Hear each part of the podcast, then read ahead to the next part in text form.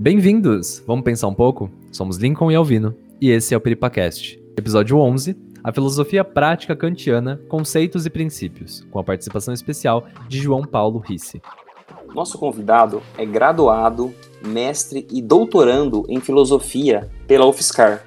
Também é licenciado em filosofia pela Ceuclar. Esse podcast é de oferecimento do Centro Acadêmico Bento Prado Júnior, do Departamento de Filosofia da Universidade Federal de São Carlos, em parceria com o projeto Unidas pelas Mulheres, conjuntamente com o grupo católico Vicentinos que buscam amenizar a situação de vulnerabilidade causada pela pobreza menstrual em São Carlos, com a doação de pacotes de absorventes. Eles aceitam doações por transferência bancária e para isso vocês podem acessar a página do, tanto do Cabemp quanto da homônimo Unidos pelas Mulheres, no Facebook ou no Instagram.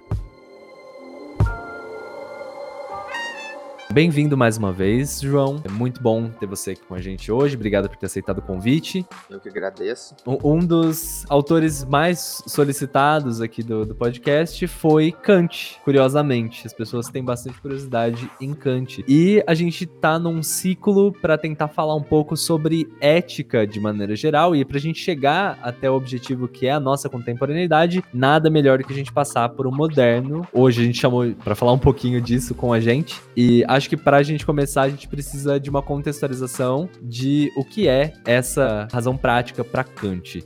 Primeiramente, eu que agradeço o convite, Lincoln e Alvino. Interessantíssimo saber que o pessoal pediu bastante Kant, filósofo, além de muito complexo, é na mesma proporção muito lido, muito estudado, muito comentado, mas não por acaso e na mesma proporção que é lido e muito estudado, também causa muitas divergências acerca de seus comentários, acerca de suas inter interpretações. A filosofia prática kantiana, assim como a teórica, suscita também muitos debates e faremos isso hoje agradeço novamente o convite, me senti honrado. Parabéns pela iniciativa nos dias atuais, ainda mais nos dias atuais, né? A filosofia, infelizmente, ou por consequência dos tempos, né, da, da, da questão imediata dos tempos, ela sobrevive apenas nas universidades. A gente não tá mais na Grécia Antiga também, infelizmente, né? Mas que bom que vocês estão fazendo esse trabalho de levar um pouco do, do estudo da academia para o público em geral e também para o público especialista. Parabéns pela iniciativa de vocês.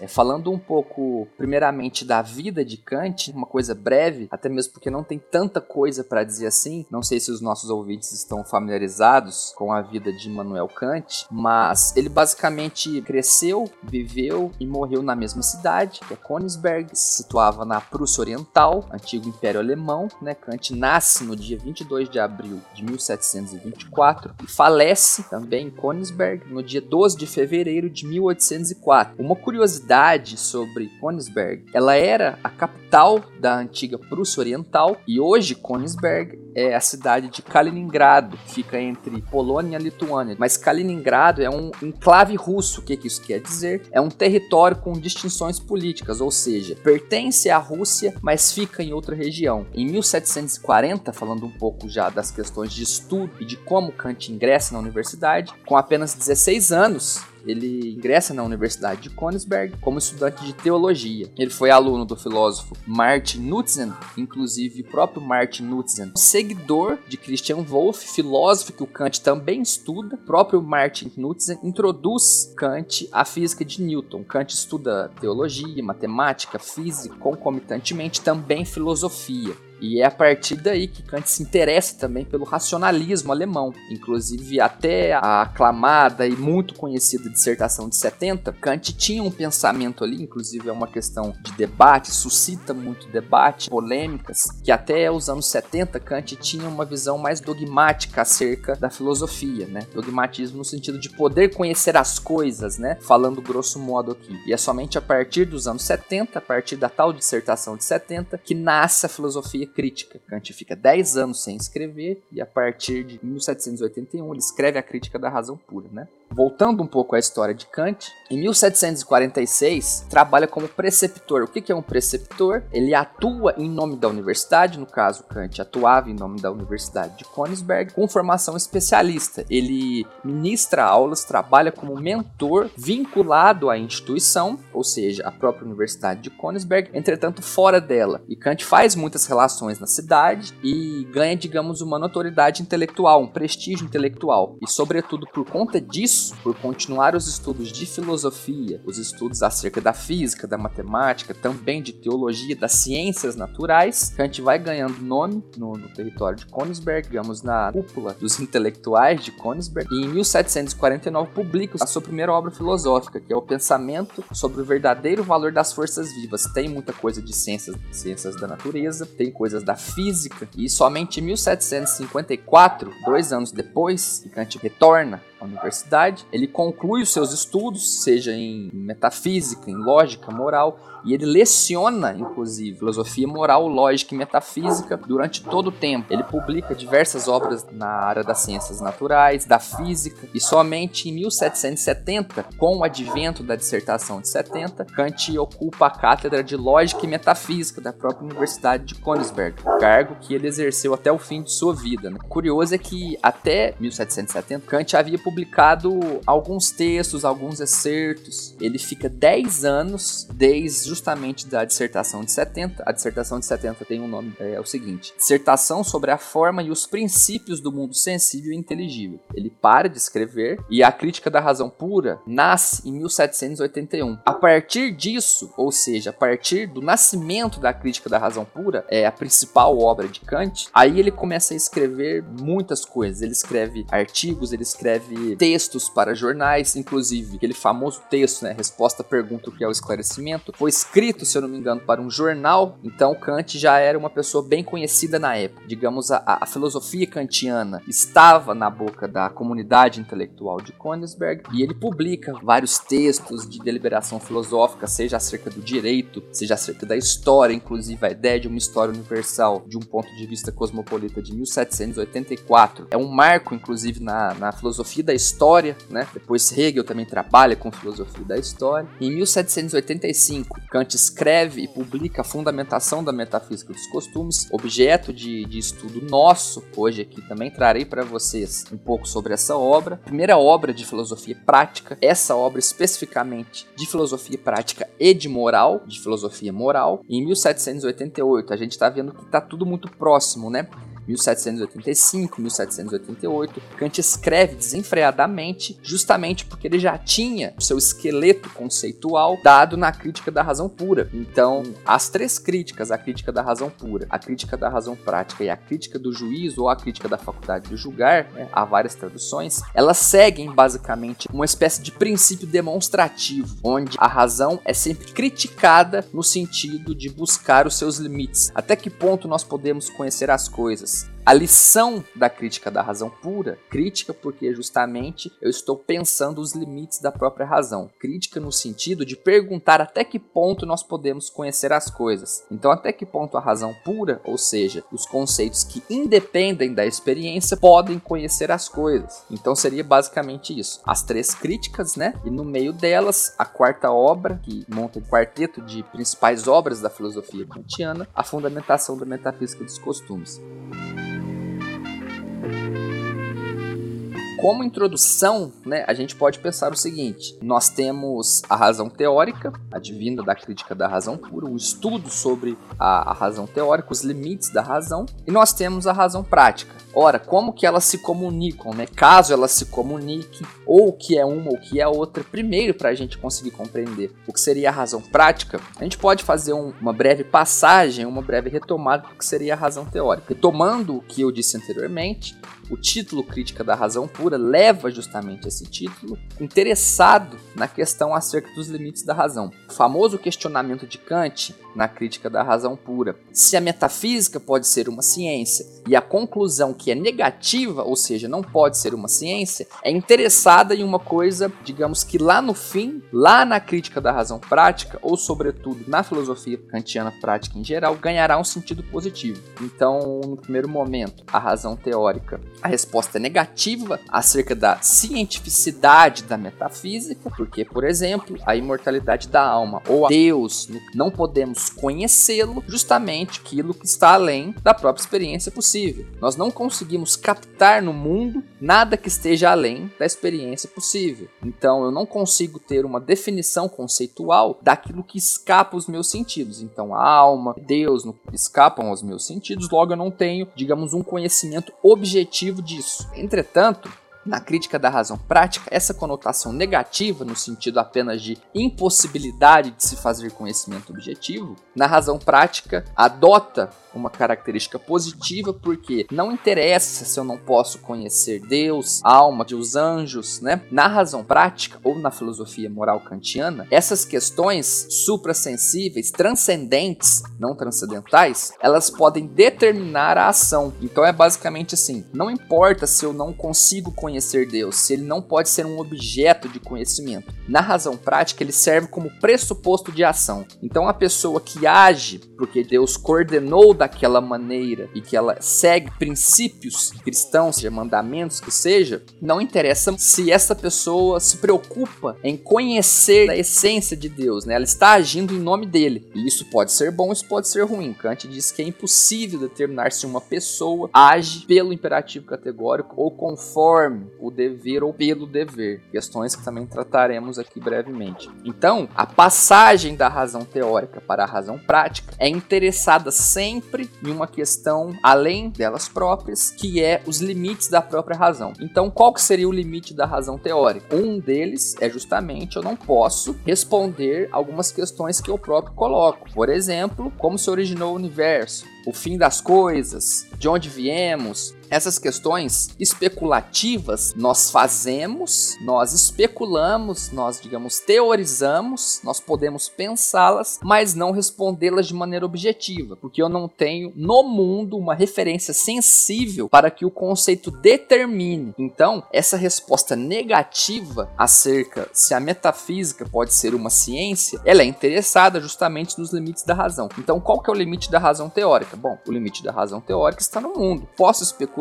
mas conhecer, Kant está interessado em determinar o conhecimento como que gera o conhecimento na filosofia kantiana? Nós temos o conceito e a intuição. A intuição, nós percebemos os objetos no mundo, nós percebemos o mundo e vem o conceito a priori e determina este mundo. Essa questão também serve para a filosofia prática. Entretanto, aquilo que a filosofia teórica ou a razão teórica não conhece, ou pelo menos não pode falar sobre, não é questão de dizer que Deus não existe na razão teórica, é questão de falar que é impossível de afirmar alguma coisa sobre, que eu não tenho esse objeto dado na experiência experiência possível. Então, na razão prática, essa conotação negativa acerca do conhecimento ganha uma conotação positiva, porque Deus serve como pressuposto de ação. Então, a pessoa não necessariamente precisa de conhecer Deus, e não quer dizer que ele exista ou não, para agir segundo ele. Então, aquilo que é negativo na razão teórica se torna positivo na razão prática. Negativo e positivo aqui é em termos de aplicação, ora acerca do conhecimento, ora acerca acerca da determinação das ações humanas. Seria a passagem da razão teórica para a razão prática. Obviamente, não é somente isso, é muito mais complexo do que isso, mas também tem essa questão: ora a questão negativa e ora a questão positiva.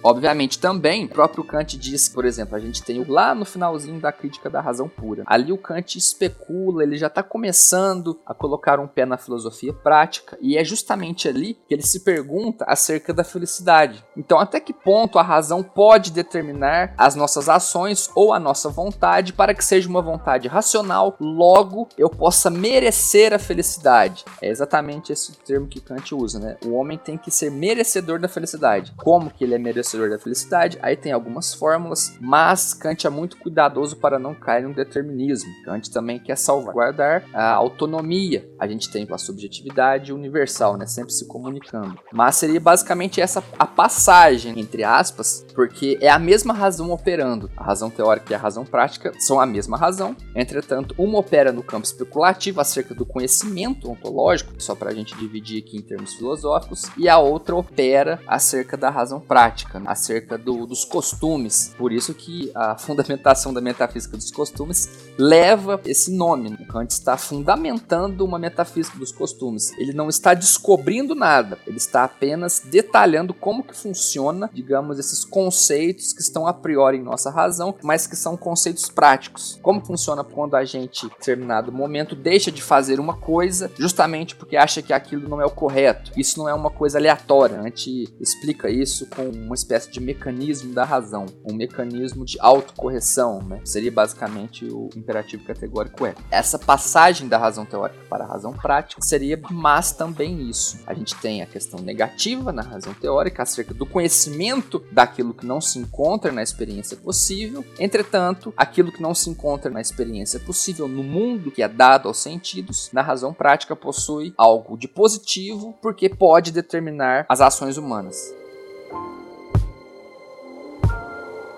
Acrescentando as falas do, do, João, eu vou fazer a leitura de um trecho da Fundamentação da Metafísica dos Costumes, página 85.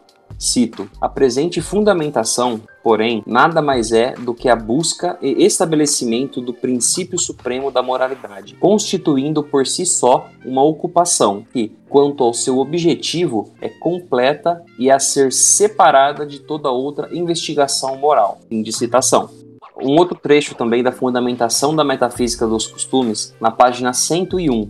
Cito: Não há nada em lugar algum no mundo e até mesmo fora dele que se possa pensar como sendo irrestritamente bom, a não ser tão somente uma boa vontade, entendimento, engenho, poder de julgar e como quer que se possam chamar, outros sim, os talentos da mente, ou coragem, decisão, persistência no propósito, enquanto propriedades do temperamento são, sem dúvida, coisas boas e desejáveis sobre vários aspectos, mas podem também tornar-se extremamente más e nocivas. Se não é boa a vontade que se deve fazer uso desses dons da natureza, cuja a qualidade peculiar se chama por isso caráter. Fim de citação.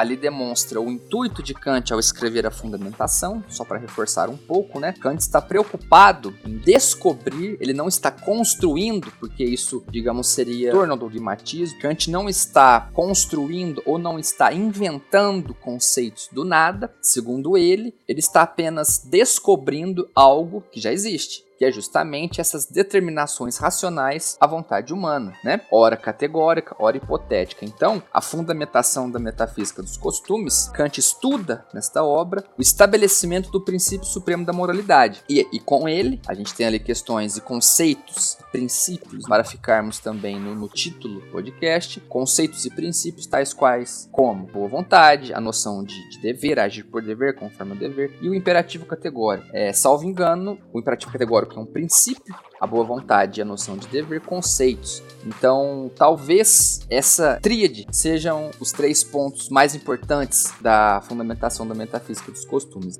O segundo ponto, sobre a boa vontade, é, Kant diz que não há nada em lugar algum no mundo, até mesmo fora dele, que possa ser pensar como sendo irrestritamente bom, a não ser tão somente uma boa vontade. Ora, o que isso quer dizer exatamente? Como assim não há nada em lugar algum no mundo, até mesmo fora dele, que não seja tão bom a não ser uma boa vontade? Irrestritamente bom. Ora, essa conotação exige um exame, porque nas próximas linhas da própria fundamentação, Kant vai dizer que a vontade humana ela tem que ser reta. Reta em qual sentido? Logo no fim da citação, para quem se interessar, a tradução é do professor, grande comentador Guido Antônio de Almeida, nosso filósofo brasileiro, para quem se interessar na página 101. Ele demarca essa característica da boa vontade, será irrestritamente boa caso tenha, digamos, a qualidade peculiar do caráter. E o que, que seria esse caráter? Aqui Kant não está fazendo uma, uma uma lição de moral. Olha, a gente precisa de agir assim, nós precisamos de, de respeitar o próximo. Não é exatamente isso que ele está querendo dizer.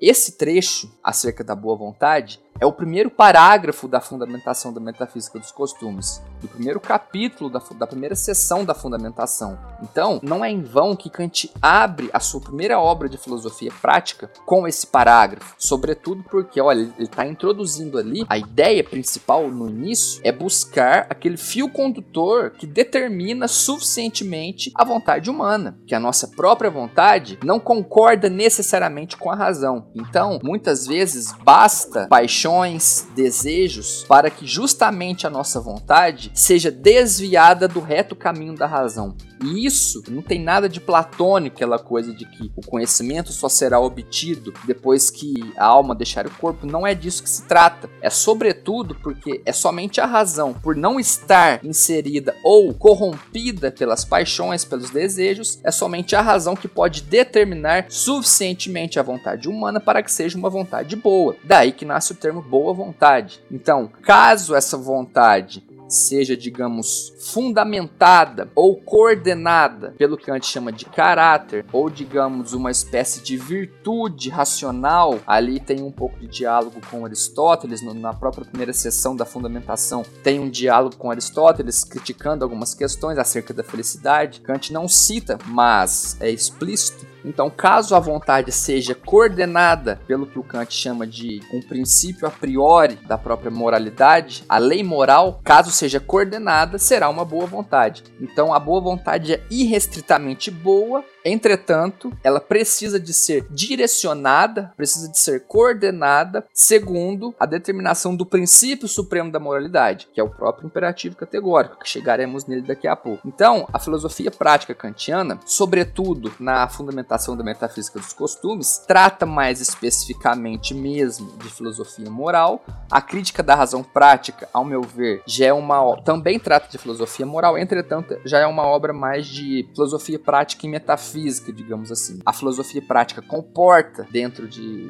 de, de seu subgênero da filosofia inúmeras questões. Então, ao buscar o princípio supremo da moralidade e demonstrar como que ele opera nas ações humanas, como que ele determina suficientemente e ele basta por si só a vontade humana na fundamentação da metafísica dos costumes, Kant também demonstra como que somos corruptíveis, por que que precisamos de um princípio, por que que precisamos de uma espécie espécie de uma espécie de ferramenta da razão, que seria o imperativo categórico, para que não corra de desviarmos, façamos mal e etc. Então, em um primeiro momento, a boa vontade é restritamente boa, caso seja coordenada ou direcionada racionalmente. Tem essa tensão entre o racional e os sentidos. Entretanto, o próprio Kant é muito claro acerca desse respeito. Ele fala em vários momentos tem uma passagem clássica que ele diz que é impossível de afirmar se uma pessoa age pelo imperativo categórico, se uma pessoa age por dever ou conforme ao dever. Essa distinção é, é importantíssima e crucial para compreendermos a moral kantiana, que é basicamente o seguinte: tem outra passagem célebre também na fundamentação. Kant usa o exemplo do, do feirante, dono da mercearia, e ele diz o seguinte: se eu chego para comprar um produto e o dono da mercearia sobe o preço porque supostamente eu possa ter dinheiro, não é exatamente assim a citação, mas eu estou ilustrando um pouco para ficar mais claro. Porque às vezes os exemplos de Kant, eles ajudam muito, mas eles são às vezes complexos, enfim. Chega uma determinada pessoa que supostamente tem uma condição melhor e o feirante sobe o preço porque ela pode pagar mais. Isso seria uma ação conforme ao dever,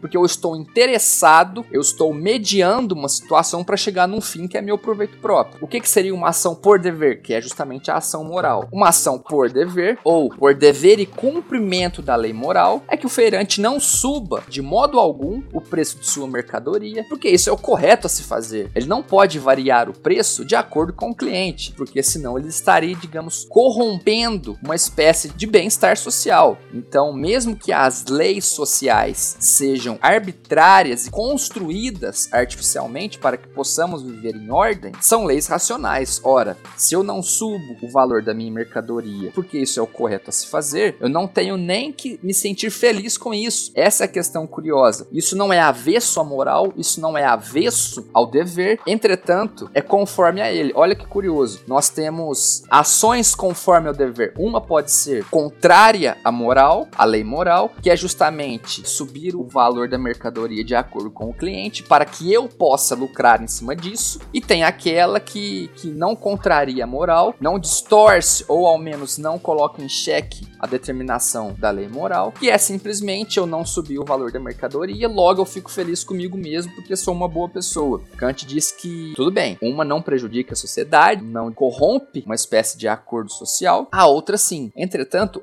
ambas essas ações conforme o dever são conforme o dever, que convém a mim. Uma para gerar lucro, a minha pessoa, a outra para que eu fique feliz. E a felicidade também é uma coisa subjetiva. Então, qual que é o pulo do gato de Kant aqui, né? Ora, eu não tenho que subir o valor da mercadoria, porque isso é o correto a se fazer. Se a razão não é interessada em nada além da própria lei moral, digamos, se expressa no homem através do imperativo categórico, né? Através de imperativos, porque justamente nem sempre a minha razão concorda com a vontade. O exemplo do comerciante, do feirante, é um deles. Eu tenho a razão. Por que, que eu tenho a razão? Porque eu estou calculando a minha mercadoria. Eu estou tendo relações, eu estou vendendo, comprando, estou estipulando um preço. Logo, é a razão operando. Mas olha a minha vontade, digamos, olha a minha faculdade desiderativa, né? A faculdade estritamente do desejo operando e subsumindo a si a faculdade da razão. Olha que curioso, porque eu estou interessado em alguma coisa para proveito próprio, uma ação por dever e conforme ao dever. Ora,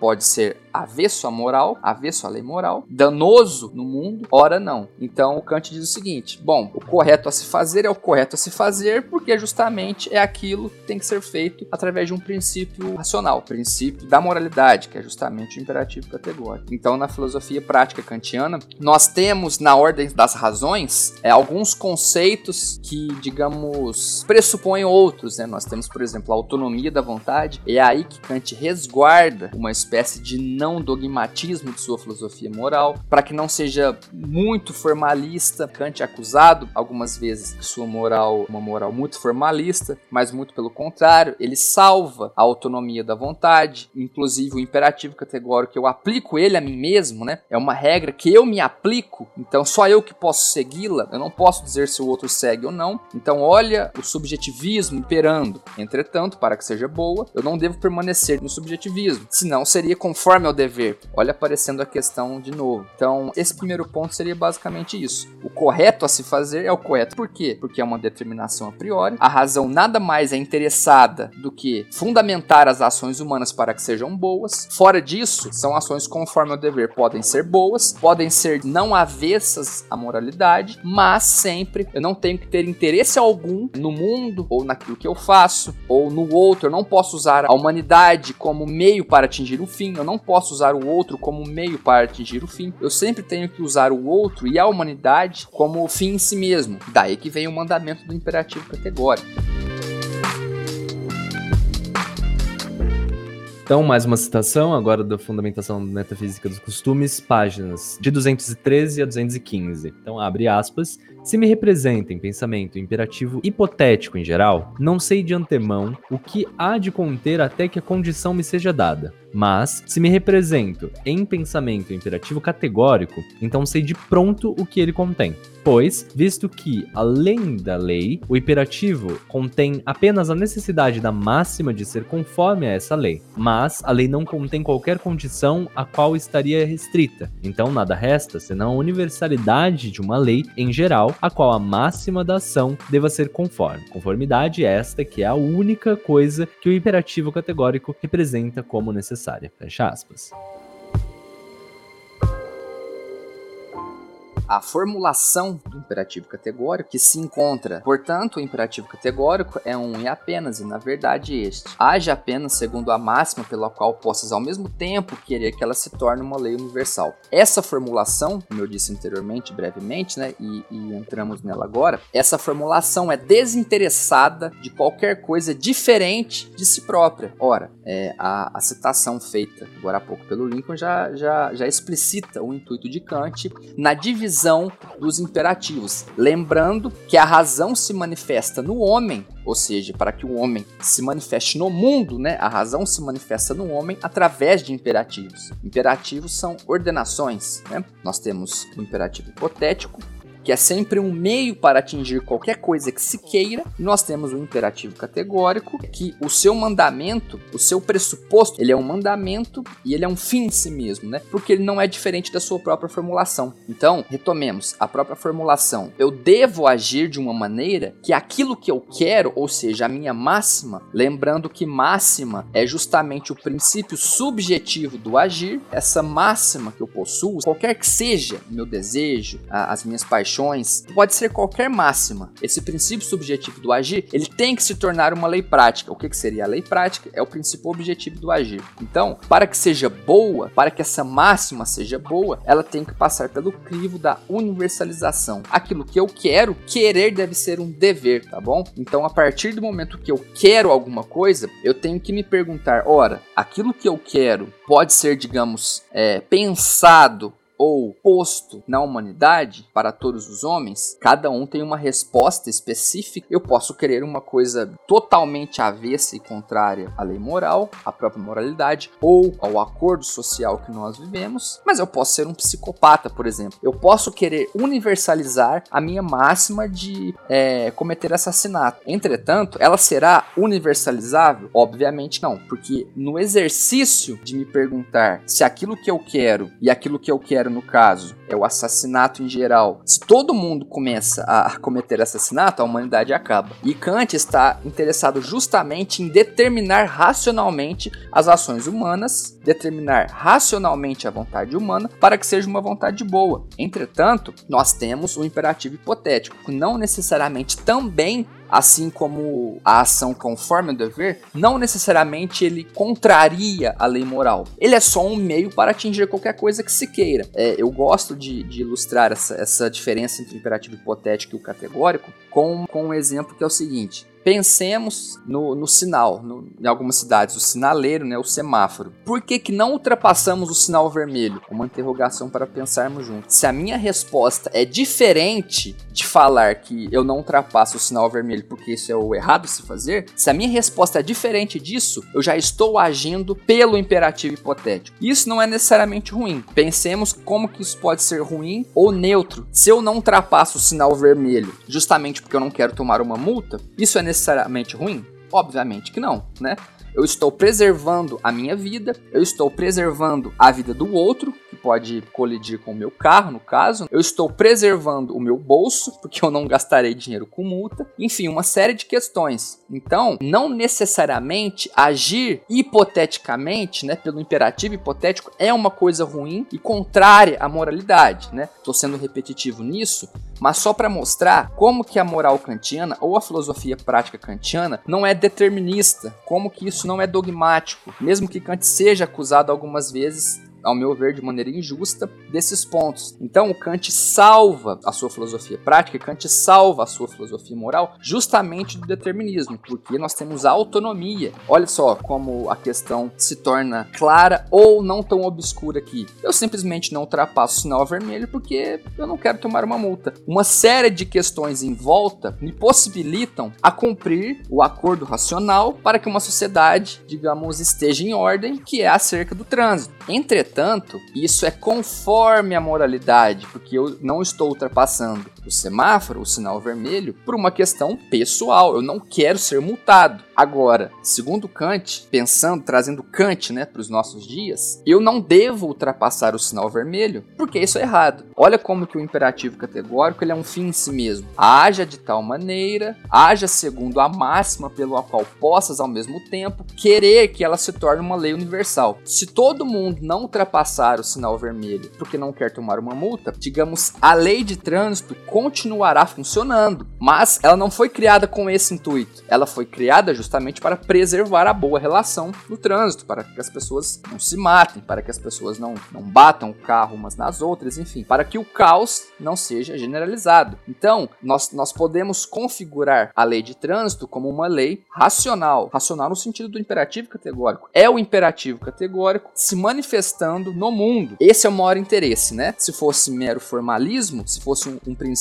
meramente formal, não adiantaria de nada. Inclusive, a filosofia kantiana toda caminha para a fundamentação da ação humana ou, digamos, para a efetivação da moral no mundo. Kant também é muito claro nisso. A razão nada mais serve do que para a produção da moralidade no mundo. Entretanto, há divisões, há sistematizações de como a razão opera. Uma coisa não é, digamos, subsumida à outra, mas a razão teórica serve à razão prática justamente, mesmo que seja a mesma razão, serve à razão prática, porque é dali, ou seja, é dos princípios da razão teórica, é do conceito da razão teórica, existe o fundamento que há o fundamento às ações humanas. Seria basicamente isso. Então, só para resumir esse ponto, né, e, e já fechá-lo, a ilustração, né, o exemplo acerca do, do semáforo resume, ao meu, ao meu ver, é, essa diferença entre o imperativo hipotético em geral, no caso, como diz a citação, e o imperativo categórico. O imperativo categórico diz apenas que aquilo que eu quero, seja a máxima, o princípio do meu agir subjetivo, tem que valer para todo mundo. Ora, eu posso querer que todas as pessoas não ultrapassem o sinal apenas para não tomar multa. A lei continuará funcionando. Entretanto, é uma questão subjetiva. Eu não quero. O eu não entra aqui. O eu só entra a partir da formulação do princípio. Eu aplico o princípio a mim mesmo. Então, não ultrapassar o sinal vermelho. Por que, que nós não ultrapassamos o sinal vermelho? A resposta, através do imperativo categórico, é justamente porque isso é errado se fazer. Porque não é possível universalizar a ultrapassagem do sinal vermelho. Pelo contrário, eu consigo universalizar o respeito à lei de trânsito. E por que, que eu ajo conforme o imperativo categórico? Porque eu posso estar interessado. Eu estou agindo de maneira moral, mas acaba sendo uma moral subjetiva, caso isso exista, né? Lembrando que Kant tem umas questões complexas na própria fundamentação, questões de cunho muito obscuras até hoje, até entre comentadores, que é a questão do, por exemplo, do sentimento moral. Ora, como assim sentimento moral? Sendo que você está falando o tempo todo de determinação racional, o sentimento entra aí? Segundo Kant, sim. O sentimento moral é o único sentimento a priori e é aquilo que confere, digamos, que ele é uma espécie de impulso ao correto às vezes nós, nós nos deparamos com algumas questões que de repente nós mudamos de atitude, né? De repente nós não fazemos alguma coisa que poderia ser danosa ao outro, simplesmente porque parece o correto a se fazer. Então isso pode se configurar, né, como uma espécie de sentimento moral, um impulso àquilo que é correto. E é correto porque só de não fazer mal ao outro, eu já estou me colocando no lugar do outro e já estou pensando em um valor universal. Toda vez que eu penso em um valor universal, o eu deixa de fazer parte disso. Entretanto, Kant salva e sempre resguarda o eu, porque a máxima, o princípio do agir subjetivo, eu estou batendo nessa tecla da máxima, para deixar muito claro que a filosofia prática kantiana preserva, digamos, a, a ou melhor, exclui de si um determinismo, né? exclui de si um dogmatismo. Então, começa com a autonomia da vontade, nós aplicamos regras categóricas e hipotéticas a nós mesmos, nasce com um eu, mas a partir do momento que deixa de ser o eu, aí que é possível de nascer a moralidade. Entretanto, o eu estará no todo. É por isso que a tal da boa vontade, o bem comum, digamos assim, o próprio imperativo categórico, a máxima ou a máxima hipotética ou a máxima categórica nasce sempre com uma subjetividade, sempre com um agente singular. Entretanto, é somente a máxima categórica. Ela virá a ser categórica se eu me perguntar se aquilo que eu desejo, se aquilo que eu quero pode valer para todo mundo, pode ser colocado na humanidade. A razão teórica, entre aspas, serve a razão prática, serve, empresta os seus conceitos, os seus princípios para que a razão prática se manifeste no homem através de imperativos. Lembrando que a razão se manifesta no homem através de imperativos de ordenação, porque a razão nem sempre concorda com a vontade. Então a nossa vontade carece de determinação da razão, de uma ferramenta da razão, no caso imperativo categórico, para que ela seja determinada suficientemente para que exista uma ação boa no mundo. O interesse de Kant é esse. E falando de uma ação boa no mundo, nós temos na própria fundamentação da metafísica dos costumes questão do fim último da razão. Kant chama o conceito de vestímulo, que pode ser interpretado como destinação ou determinação. Nós podemos ler destinação a partir do momento que nós pensamos na produção de uma boa vontade. E é exatamente isso que Kant diz, que o fim último da razão teórica e da razão prática, elas estão operando, ao meu ver, de maneira conjunta. O fim último da razão é justamente a produção de uma boa vontade. Ora, como assim fim último da razão? Produção de uma boa vontade. A razão teórica é interessada em determinar suficientemente as ações humanas. Então, a partir do momento que eu tenho conceitos e princípios que determinam a ação humana, essa determinação levará consequentemente e invariavelmente a uma boa ação, a uma boa vontade. Então, aquilo que eu comentei com vocês lá no início, o que, que seria irrestritamente bom? Somente uma boa vontade. E essa boa vontade é justamente o fim último da razão. Olha que curioso, porque primeiro a gente pode fazer aqui uma talvez uma arquitetônica da filosofia kantiana acerca da disposição das ideias e da disposição da argumentação. Nós temos ali na crítica da razão pura a questão do conhecimento, a questão se a metafísica pode ou não ser ciência, a questão de determinação de conceitos, ou seja, a questão de determinação transcendental da, da experiência para que a experiência não seja caótica, aquela coisa toda. E nós temos na razão prática justamente a pergunta sobre os limites daquilo que nós podemos conhecer de maneira moral, ou seja, diferentemente da razão teórica, a razão prática produz os objetos. A razão prática, inclusive os únicos objetos possíveis da razão prática, é o objeto de bom e mal. Então, é a partir daí que eu consigo mensurar suficientemente a determinação da razão no mundo.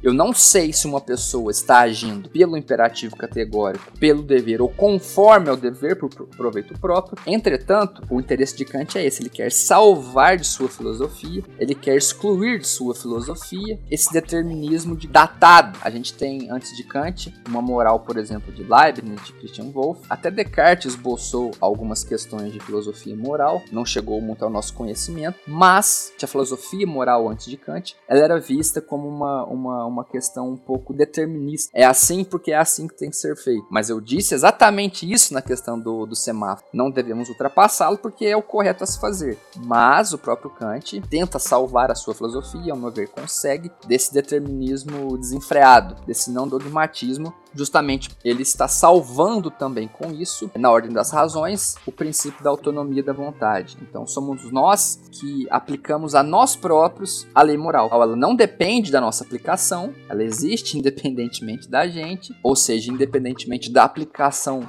dela no mundo, mas ao mesmo tempo ela nasce com o ser humano. Ela nasce com uma autoaplicação. Isso é um pouco confuso, é um pouco obscuro, mas a gente pode pensar exatamente na questão do fim último da razão. Ora, se nós temos uma razão que conhece o mundo, se nós temos uma razão que opera por conceitos, uma razão pura, conceitos a priori, que determinam o mundo, que conhecem o mundo, nós também temos esses próprios conceitos, esses próprios princípios da razão pura, esses princípios e conceitos a priori, eles servem para alguma coisa, não só para conhecer o mundo, eles servem também para determinar as ações humanas, eles servem para pensar a ação humana, para determinar a vontade humana, para que isso seja de benéfico para a humanidade. Então, esse fim último da razão, essa de ponto de chegada, que não é um telos, senão Kant seria Aristóteles, não é uma teleologia, não existe um caminho a ser percorrido em direção a essa produção da boa vontade, não é um caminho que se eu fizer determinada coisa, consequentemente chegarei em tal coisa e no final atingirei o ponto de chegada que é a boa vontade. Não é isso, mas é exatamente aquilo que eu disse anteriormente, como que funciona a determinação do imperativo categórico. É uma determinação é um fim em si mesmo, porque a partir do momento que eu ajo pelo imperativo categórico ou pela lei moral, eu estou agindo em conformidade, eu estou colocando o princípio do meu agir subjetivo no todo. Eu estou perguntando necessariamente se aquilo que eu quero pode ser um dever. Tudo aquilo que nós queremos tem de ser necessariamente um dever. Caso não possa ser um dever, é impossível de ser universalizado. Esse fim último da razão, essa produção de uma boa vontade, demonstra que os conceitos e os princípios da razão teórica, desenvolvidos muitos ali na crítica da razão pura, serão basicamente os mesmos, entretanto, é a razão teórica operando, já é a razão teórica fazendo a passagem para a razão prática, é a mesma razão que opera em dois âmbitos, no âmbito do conhecimento, digamos, ontológico, né, no âmbito de conhecer o mundo, e em outro momento, a razão operando no âmbito prático, no âmbito de pensar ah, os costumes, né? Costumes é basicamente a moral, pensar a relação, pensar a ética, pensar a moralidade, enfim, pensar a relação humana, não no sentido antropológico, mas no sentido exatamente de, de fundamentação de pensar por que, que as pessoas agem assim, agem assado. Então, esse fim último da razão, ele explicita não um ponto de chegada, mas basicamente um fim em si mesmo. Não, não é um caminho a ser percorrido, mas é uma necessidade. Então, esse fim último da razão, inclusive foi a minha dissertação de mestrado, eu estudei esse tema, esse fim último da razão, ao mesmo tempo que ele trabalha com conceitos e princípios da razão pura, né, da razão teórica, são explicitados na razão prática, porque são os mesmos princípios e conceitos, porque é a mesma razão. Então, por exemplo, o imperativo categórico pode pegar um gancho ali com a tábua das categorias, uma questão muito complexa, mas a gente tem ali infinitas questões na própria crítica da razão pura que, que sustentam, tem de haver esse elo, né? Tem de haver essa ligação entre a crítica da razão pura, a fundamentação da metafísica dos costumes e a crítica da razão prática, é uma ligação necessária para a gente compreender o que é a filosofia crítica. Grosso modo, é perguntar basicamente o limite daquilo que podemos conhecer. O limite daquilo que podemos conhecer na razão teórica o limite daquilo que podemos fundamentar no mundo, a razão prática, esse fim último da razão, que falar de fim em Kant é um pouco complexo, esse fim último da razão não é um ponto de chegada, mas um objetivo. A razão tem de produzir uma boa vontade. A razão tem de determinar necessariamente a vontade para que ela seja boa. Se for boa, será universal consequentemente.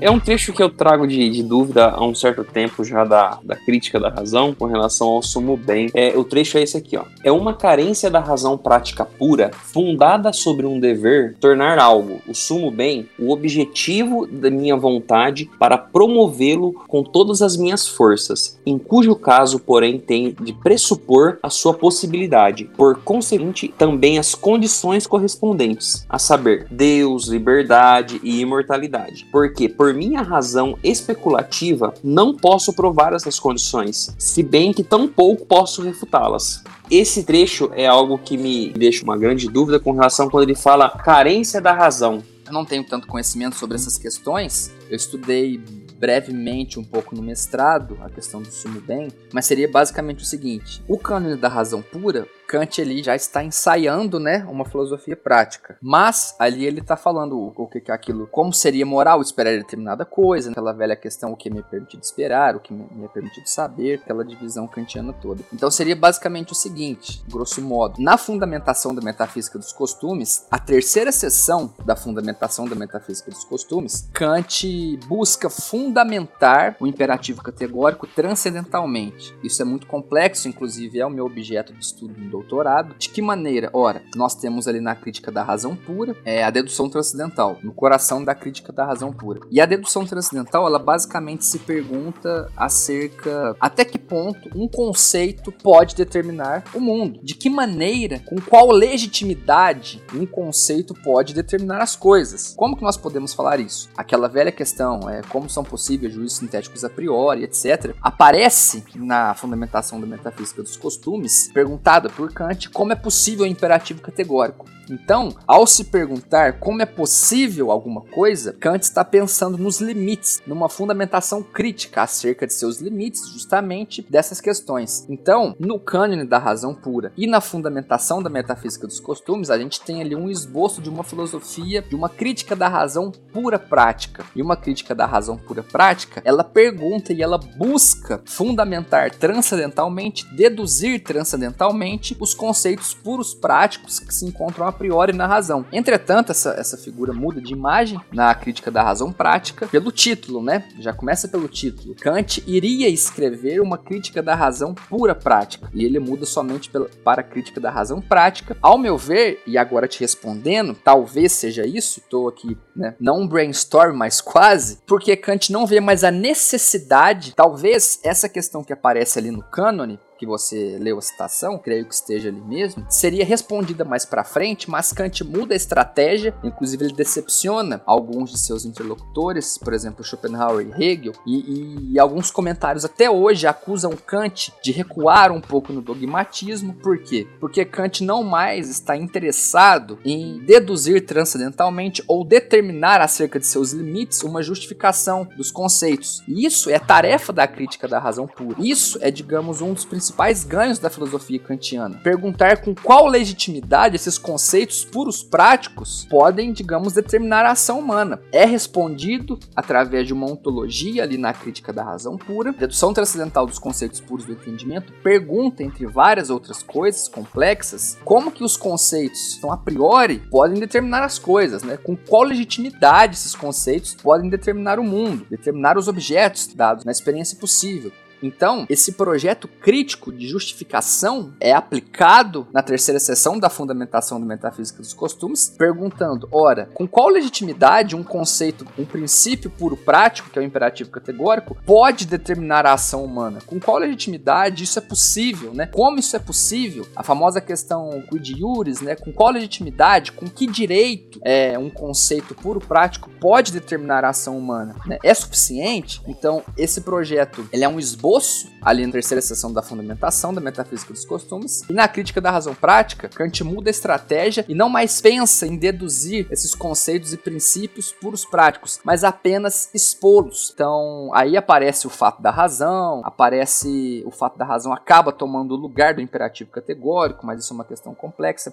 Então, essa carência que você me perguntou da razão pura prática é porque é difícil da gente saber, por exemplo, nós temos na razão teórica os objetos dados na intuição sensível. Nós especulamos, né? A questão é fazer conhecimento deles. Agora, qual digamos que seria o objeto da razão prática? É a mesma razão que busca determinar esses objetos, entretanto, qual que seria o objeto da razão prática? Então, talvez essa carência da razão pura prática seria justamente isso. Eu não consigo consigo dizer se você age pelo imperativo categórico ou hipotético. Então, como que eu posso falar alguma coisa acerca de um conhecimento objetivo, sendo que a sua máxima pode agir de acordo com o dever, pelo dever, pelo imperativo categórico, pelo hipotético. Então, mesmo que seja a mesma razão que opera no âmbito teórico e no âmbito prático, existe uma série de dificuldades, e o Kant está ciente disso, inclusive é uma das razões, ao meu ver, que ele muda a estratégia na crítica da razão prática. Na crítica da razão prática, a lei moral é uma verdade apodítica da razão, é uma verdade intrínseca e necessária da razão, uma verdade da razão. Olha que curioso, antes na, na terceira sessão da fundamentação e na crítica da razão pura, eu precisaria de me perguntar como que é possível que o imperativo categórico determine suficientemente as ações humanas. Isso na fundamentação e na crítica da razão pura, como que os conceitos podem determinar o mundo, podem determinar as coisas, né? Com qual direito? Isso não mais é necessário, então talvez aí esteja uma possível centelha do grande problema de tornar objetivo o conhecimento prático das coisas. Porque eu não consigo nem afirmar se você está agindo de maneira moral ou não. É impossível afirmar isso, entretanto, eu consigo verificar na humanidade, né? Ações que são avessas ao a moralidade. É, se a gente pensar no sumo bem, ele é um ponto de chegada. Ele é aquilo que deve ocorrer, não um ponto de chegada de fim, tá? Eu sempre gosto de deixar isso claro, senão se tiver algum aristotélico me ouvindo que ouvirá o podcast, vai falar que eu misturei tudo. Mas o sumo bem é um ponto de chegada para que tenhamos um exemplo de ação no mundo. Então, o imperativo categórico seria aquilo que possibilita a execução de um sumo bem. No caso, é, para deixar mais claro, assim como a boa vontade, que nós conversamos lá no início, né? O imperativo categórico ou a ação por dever é aquilo que possibilita que ocorra uma boa vontade. Lembrando que a vontade, ao mesmo tempo, né, o princípio subjetivo objetivo do agir, a questão da autonomia, a máxima, né? Nasce, é, é, é ali que nasce digamos, a coisa, né? E é ali que se encerra ela, porque é um fim em si mesmo, né? Então, a partir do momento que eu ajo pelo imperativo categórico, seguindo as regras racionais, Ao mesmo tempo, é possível que ocorra no mundo um sumo bem, que é uma vontade restritamente boa.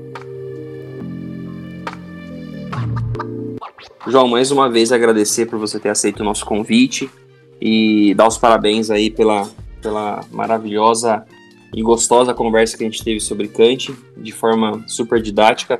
Parabéns pelos seus, seus estudos aí e mantenho o, o estendo o convite para próximas, próximas conversas e para a gente gravar outros episódios é, do nosso podcast falando sobre Kant. Tá bom? Mais uma vez, muito obrigado e obrigado a todos que nos ouviram até aqui.